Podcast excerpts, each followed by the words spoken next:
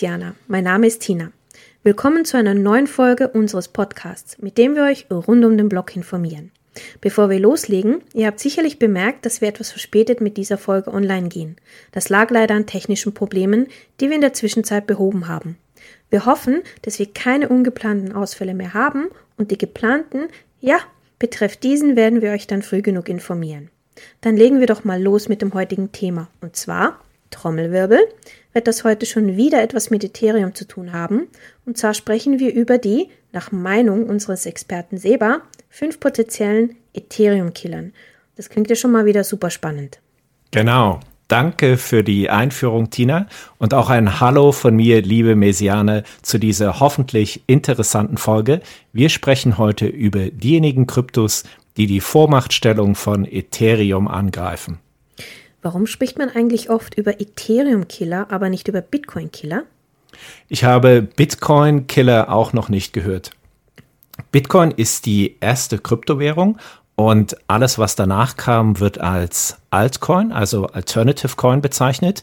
Bitcoin wurde vielfach aufgrund seiner technischen Limitationen kritisiert. Zu kleine Blockgröße, zu lange Transaktionszeiten, überkandidelte Prüfmechanismus und so weiter. Und darum hat man versucht, die Technologie zu verbessern oder ganz neue Kryptoalternativen zu finden. Gute Beispiele sind Bitcoin Cash, das war eine Abspaltung von Bitcoin, oder auch Litecoin, die kleine Schwester von Bitcoin. Oh ja, Litecoin hatte ich auch einmal. Das war mal ganz oben, aber jetzt spricht man kaum noch davon. Das ist so. Litecoin war lange unter den Top 10 der Kryptowährung und das Projekt ist tatsächlich ein wenig in der Versenkung verschwunden. Man kann wirklich sagen, dass Bitcoin unter den digitalen, dezentralen Kryptowährungen der ersten Generation, die vorrangig als Werttransfer oder Wertspeicher dienen, eine Vormachtstellung oder seine Vormachtstellung behaupten konnte. Bitcoin is the number one mit super viel Unterstützung. Ist halt einfach das Original. So ist es.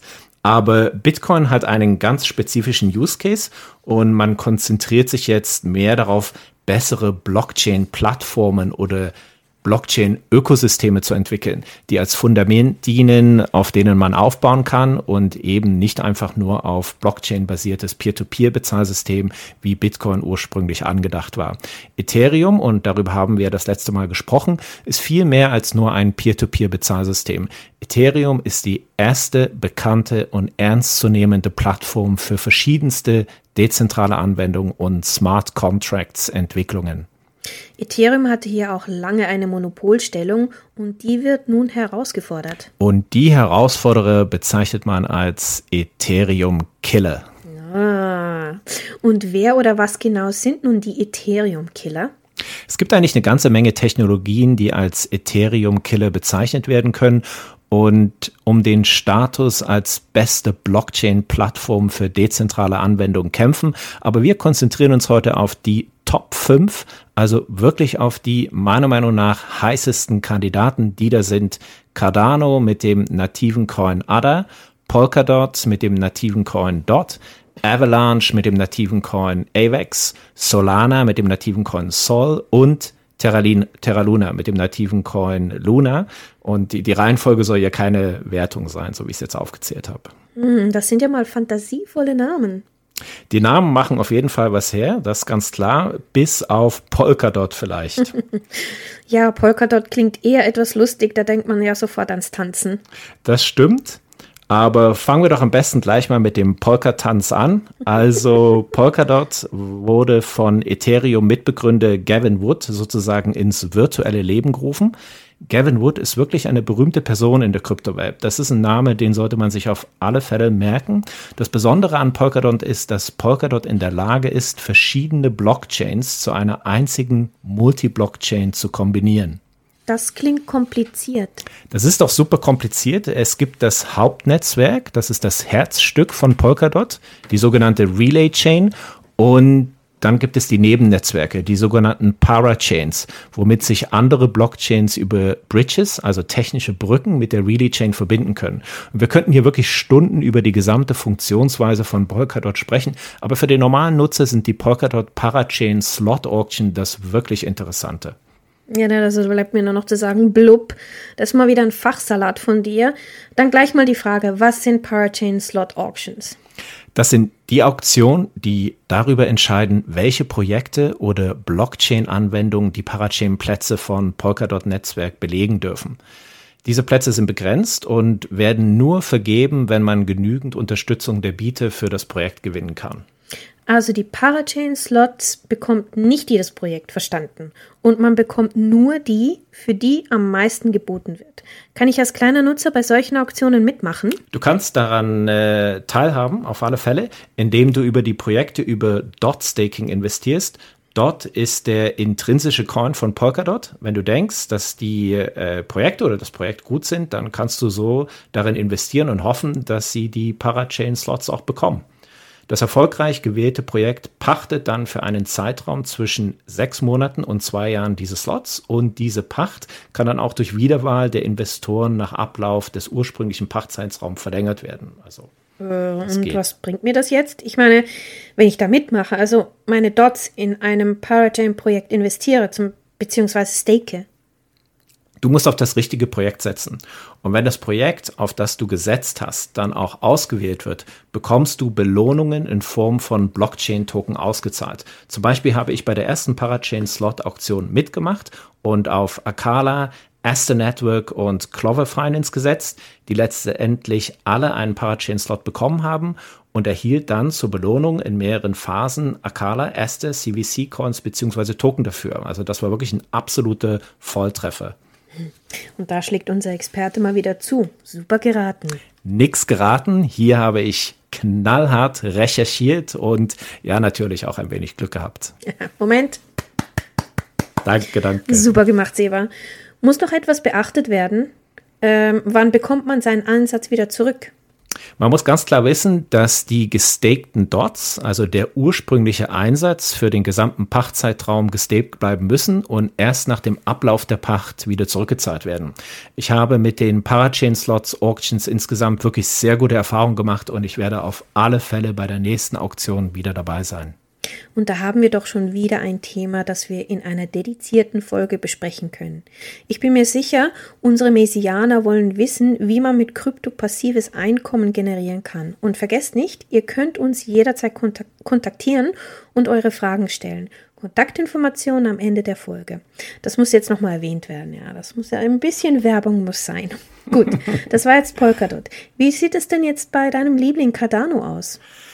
Ja, Cardano, Cardano läuft wirklich im Wesentlichen Piano. Also Cardano ist wirklich ein kleines Sorgenkind. Immer häufiger liest man, was zur Hölle ist denn hier eigentlich los mit Cardano? Das werde ich auch öfters gefragt.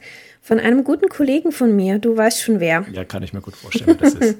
Aber warum geht es denn Cardano im Moment nicht so gut? Das hat vor allen Dingen damit zu tun, dass der ADA-Kurs seit September sehr starke Verluste hinnehmen musste. Cardano hatte mit äh, der Smart Contracts Einführung im September letzten Jahres einen absoluten Höhenflug. Und dann kam der Sell the News Event und es fehlen einfach die Projekte, die auf der Cardano Blockchain lancieren sollten. Das ist einfach viel weniger los, als man sich ursprünglich erhofft hatte. Und äh, ja, das ist leider so. Ja, nach dem sogenannten Alonso-Upgrade ist hier wirklich ein bisschen tote Hose. Meinst du, das ändert sich noch in Zukunft? Schwer zu sagen. Ich meine, der Vorteil von Cardano ist, dass es eine sehr große Community hat, die die Cardano Foundation wirklich mit Herzblut unterstützen. Und Charles Hoskinson, der Gründer von Cardano, setzt zudem sehr viel auf Kooperation mit Firmen, Organisationen und öffentlichen Einrichtungen. Was ich auch noch gelesen habe, und ja, ich mache das ab und zu, ich kann lesen, in Afrika als Beispiel wird ja auch schon sehr viel gemacht. Mit Cardano will man in Afrika die Finanzwelt revolutionieren und den Zugang zu Bankdienstleistungen für diejenigen verbessern, die momentan gar keinen Zugang zu Bankdienstleistungen haben. Und davon gibt es in Afrika leider sehr, sehr viel. Bank the Unbankable, das ist hier das große Schlagwort. Und dafür setzt man aber auch auf die Verankerung von Cardano mit dem bestehenden Finanzsystem in Afrika. Hm, das gefällt mir sehr gut und es klingt auch wirklich vielversprechend. Das ist es auch. Und was ich bei Cardano besonders mag, ist, dass sie für eine gerechtere Finanzwelt kämpfen, absolut transparent sind und bei der Weiterentwicklung ihrer Plattform sehr wissenschaftlich vorgehen. Ja, sie haben eine ganz klare Roadmap, die in fünf Phasen unterteilt ist, die man auch einsehen kann. Und wir befinden uns momentan in der vierten Phase wo man sich auf die Verbesserung der Skalierbarkeit der Cardano-Plattform fokussiert. Denn bei Cardano ist es so, dass es momentan leider nicht so schnell ist wie die anderen vier ETH Killer auf unserer Liste. Dafür hat man aber einen sehr hohen Grad an Dezentralisierung und ich blicke wirklich äh, gespannt auf die Zukunft von Cardano, wie es hier weitergeht. Liebe Messiane, ihr seht jetzt die Herzchen hier nicht, die da rumfliegen bei Seba, aber er liebt Cardano. Bei Cardano, da weiß ich ja schon wirklich einiges, weil ich höre mir ja deine Cardano-Schwärmerei ständig an. aber Avalanche, etwas, das ich gar nicht kenne. Kannst du uns da ein bisschen mehr erzählen, bitte? Ja, Avalanche ist genauso wie Cardano eine Plattform für dezentrale Anwendungen, punktet aber bei der Skalierbarkeit gegenüber Cardano. Und wie denn das? Das wird dadurch erreicht, dass sich die Aufgaben für Smart Contract Entwicklung, Tokenaustausch, Konsensbildung und so weiter auf drei verschiedene interoperable Blockchains verteilen. Und dadurch können Transaktionen schnell und günstig bewältigt werden. Das können sie. Außerdem hat Avalanche in den, letzten sechs, in den letzten sechs Monaten viele Projekte für sich gewinnen können und sehr wichtig, Avalanche ist dagegen gegen, gegen die 51% Attacke resistent. Wenn du 51% der Token besitzen solltest, bist du normalerweise in der Lage, das gesamte Netzwerk zu kontrollieren. Bei Avalanche sind 80% nötig und das macht Avalanche theoretisch sicherer. Mhm. Sicherheit ist ein wichtiger ähm, Aspekt, Entschuldigung. Und da gab es doch Anfang des Jahres eine Attacke auf Solana, wenn ich mich richtig erinnere. Es gab einen Hackerangriff auf die Ethereum Solana Wormhole Bridge. Das ist ein Bindeglied zwischen der Ethereum und Solana Blockchain. Und durch eine Sicherheitslücke bei Solana konnte unerlaubt Vermögen entwendet werden. Oh, hm, das war aber nicht so toll. Soweit ich aber weiß, ist das Problem mittlerweile behoben, aber ich erinnere mich sehr gut, dass es in der Krypto-Community hohe Wellen geschlagen hat. Und das hat Solana auch einen ordentlichen Dämpfer verpasst, äh, was sich auch sofort im Solana Preis niedergeschlagen hat. Aber Solana wird immer noch als eine der Top ETH-Killer gehandelt und darum ist Solana mit auf meiner Liste der Top 5, ganz klar. Wo wir gerade bei Solana sind, was macht denn Solana so besonders? Solana ist einfach ultraschnell.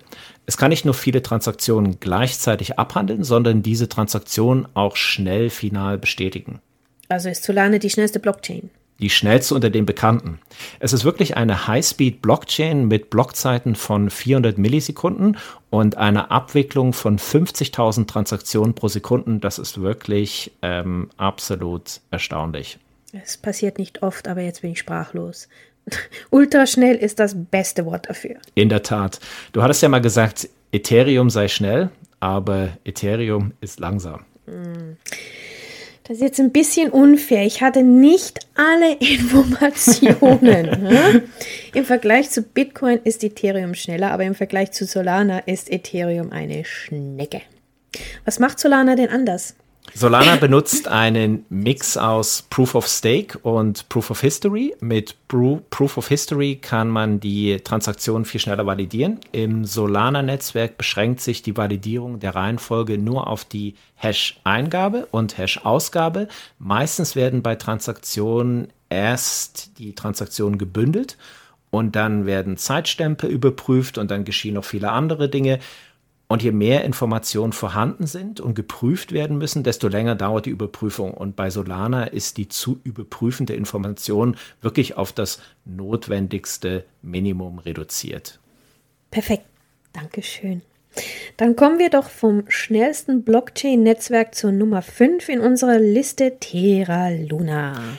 Terra Luna ist seit drei Monaten wirklich in aller Munde, nicht zuletzt auch dadurch, weil sich die Luna Foundation mit Tausenden von Bitcoin eingedeckt hat. Und der Preis von Terra Luna hat sich nach dem Absturz auch vom Allzeithoch im Mai letzten Jahres fast vollständig erholen können. Ja, das ist wirklich völlig im Gegensatz zu dem, was wir bei den anderen äh, ETH-Killern sehen.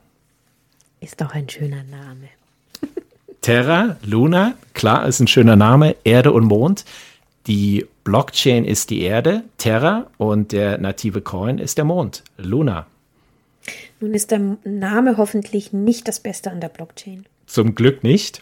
Für mich ist Terra Luna so besonders, weil es neben der nativen Kryptowährung Luna zusätzlich auch einen der größten Stablecoins, UST, hat, der an den US-Dollar gebunden ist. Bevor wir das weitermachen, kannst du zuerst bitte mal erklären, was ein Stablecoin ist? Klar, kann ich machen. Ein Stablecoin ist eine Kryptoabbildung eines traditionellen Basiswerts, wie beispielsweise US-Dollar oder Gold in Form eines Tokens. Das heißt, der Wert des Stablecoins spiegelt den traditionellen Basiswert wider. Ich mag den Begriff Stablecoin eigentlich nicht so wirklich. Mhm. Warum denn? Wenn doch ein Coin einen stabilen Wert hat, Entschuldigung, wie zum Beispiel US Tether, dann macht das doch Sinn. Stablecoins suggerieren Stabilität und das ist nicht unbedingt so. Ich würde die Bezeichnung Rapcoin, Representation Coin, eigentlich bevorzugen. Aha. Für jeden US-Dollar Stablecoin gibt es einen Fiat USD als Rücklage. USDT zum Beispiel, ja, USD Tether, das ist äh, der größte US-Dollar Stablecoin, ist gegenüber der US-Dollar Währung stabil. Aber die Währung US-Dollar an sich und vor allen Dingen Gold oder andere Vermögenswerte sind ja nicht unbedingt wertstabil. Für mich ist es ein Coin oder Token, der den Wert eines anderen Assets eins zu eins nachbildet, also repräsentiert und idealerweise auch eins zu eins deckt. Ein Rap-Coin. Aber gut, solche Art von Tokens, die einen Asset aus der realen Welt abbilden, also die an zum Beispiel den US-Dollar oder an Gold gebunden sind, werden offiziell als Stablecoins bezeichnet und dabei bleiben wir auch. Und Terra Luna hat auch so einen Stablecoin, der an den US-Dollar gebunden ist? Terra Luna hat sogar mehrere Stablecoins, aber Terra USD oder kurz UST ist der bekannteste Stablecoin von Terra.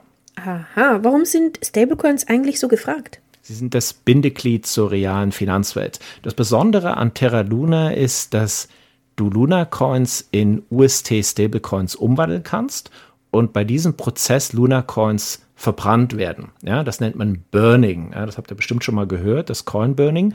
Umgekehrt werden durch den Tausch von UST in Luna Luna Coins erzeugt. Ich glaube, die meisten Zuhörer haben vom Burning noch nichts gehört und ich denke, das müssen wir sicher auch mal nochmal behandeln in irgendeiner Folge. Das werden wir gerne machen. das heißt, bei hoher Nachfrage an UST Stablecoins steigt der Preis von Luna? So ist es. Durch die Herstellung von UST werden Luna Coins vernichtet und das wirkt sich positiv auf den Preis von Luna aus. Jetzt kommt hier mein kleines Noob-Wissen und ich nehme mal an, mit einem Stablecoin kann man staken, korrekt? Man kann durch das äh, Staken oder auch durch das Verleihen von UST, Stablecoins zurzeit bis zu 20 Prozent an Zinsen verdienen. Das ist zum Beispiel auf der Anchor-Plattform möglich. Anchor Protocol ist eine populäre Lending, also Kreditvergabe-Plattform. Und äh, viele melden sich dort an äh, und viele äh, verleihen ihre UST Stablecoins und verdienen dann wirklich bis zu 20 Prozent an Zinsen. Und wenn man mit Terra UST im Alltag zahlen könnte, ja, und jetzt träume ich ein wenig, wir in Europa einen Terra Euro oder Terra Schweizer Franken Stablecoin einsetzen könnten, dann wird Terra total explodieren. Davon bin ich überzeugt. Es gibt sogar schon einen Terra Euro, also einen Euro Stablecoin von Terra, aber die Liquidität von Terra Euro, die fehlt. Und das muss einfach noch ähm, verbessert werden. Jetzt haben wir einen sehr guten Einblick in die Top 5 Ethereum-Killer, aber wenn du jetzt einen wählen würdest, der wirklich deine absolute Nummer 1 ist, welchen würdest du wählen? Hm, ja, ist wirklich schwierig, sich hier festzulegen. Alle versuchen das gleiche Problem zu lösen. Eine Blockchain zu kreieren, die man nicht hacken kann, die maximal dezentral ist und gleichzeitig skaliert. Die Eigenschaften wirken mitunter gegeneinander. Je dezentraler eine Blockchain sein soll, desto schwieriger ist es, skalierbar zu bleiben und so weiter. Ich nenne dieses Trilemma von Sicherheit, Dezentralisierung und Skalierbarkeit das magische Dreieck der Blockchain-Technologie. Welche Plattform kann in Zukunft diese drei Aspekte, Sicherheit, Dezentralität, Skalierbarkeit, optimal für sich vereinbaren? Das ist hier wirklich die ganz große Frage. Ja, das ist die Frage. und du bist meiner Frage geschickt ausgewichen. ja, das war jetzt nicht meine Absicht, aber ich hadere mich hier ein bisschen festzulegen. Okay, also äh, rein technologisch betrachtet. Mhm. Seba, sag's. Sag's. Muss ich mich jetzt wirklich festlegen? Okay, okay. Also durch Abwägen aller Informationen, die mir zugetragen wurden und nach meinem besten Wissen und Gewissen tendiere ich zu, mh, hm, ja, sagen wir mal, was ist Avalanche?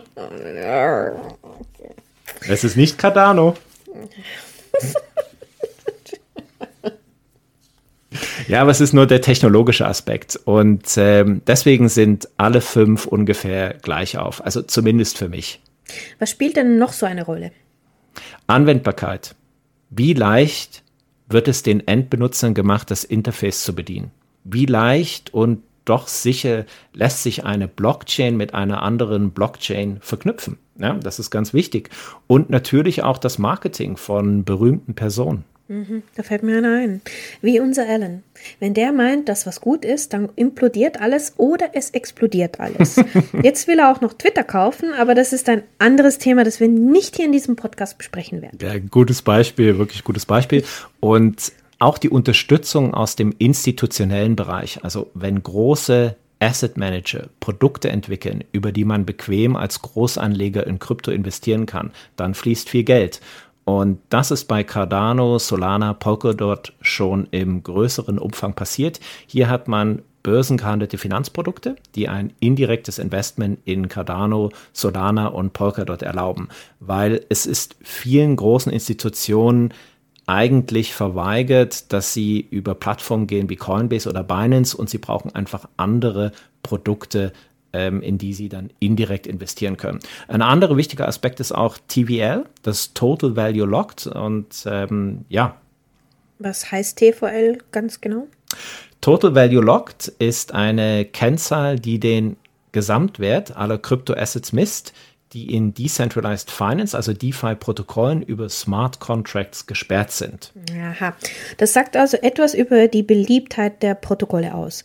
Und wenn du in Blockchain-Plattformen investierst, dann kaufst du sozusagen auch einen Teil des Internets. Genau, du kaufst einen Teil des Internets der neuen Generation und du investierst womöglich in die Plattform, die den Decentralized App Store der Zukunft zur Verfügung stellt. Da hat Ethereum natürlich als First Mover einen ganz klaren Vorteil. Hm, fast so wie damals Microsoft. Eine sehr gute Analogie. Microsoft könnte man mit Ethereum vergleichen. Polkadot Avalanche und Cardano vielleicht mit Apple. Man weiß es nicht, aber es muss klar sein, dass es nebst unseren Top 5 noch an die 10 weitere Mitstreiter gibt, die sich potenziell durchsetzen könnten. Und es muss auch klar sein, dass wir in ein paar Jahren dann nicht mehr so viele Mitstreiter haben. Ja, da wird es auch eine Bereinigung geben. Dann wird sich zeigen, wer hier das Rennen letztendlich für sich entscheidet. Schauen wir mal, wer nach dem nächsten bestätigten Bärenmarkt noch übrig bleibt. Guter Punkt. Ein Bärenmarkt testet die Belastungsfähigkeit der Plattform. Die brennende Frage die, oder die brennenden Fragen sind, wer bekommt in Zukunft das nötige Funding, um sich weiterzuentwickeln? Wer kann sich dann noch ähm, mit Innovation beschäftigen und Talente für sich gewinnen? Oft schwindet nach einem Bärenmarkt das Interesse und die Leute, die ziehen einfach weiter. Würdest du sagen, dass zum jetzigen Zeitpunkt noch alles offen ist? Jetzt ist noch alles offen. Warten wir mal die nächsten sechs bis zwölf Monate ab. Darum setze ich sowohl auf Ethereum als auch auf die Top 5, über die wir heute gesprochen haben. Du bist also in alles investiert. Das muss ich dann wohl hier so zugeben. Und mit diesem Statement, denke ich, können wir die heutige Folge abschließen. Liebe Messianer, wir hoffen, euch hat die Folge gefallen. Wie ihr uns erreichen könnt, hört ihr am Ende der Folge. Alles Gute und bis zum nächsten Mal. Tschüss, auch von mir und bis zum nächsten Mal.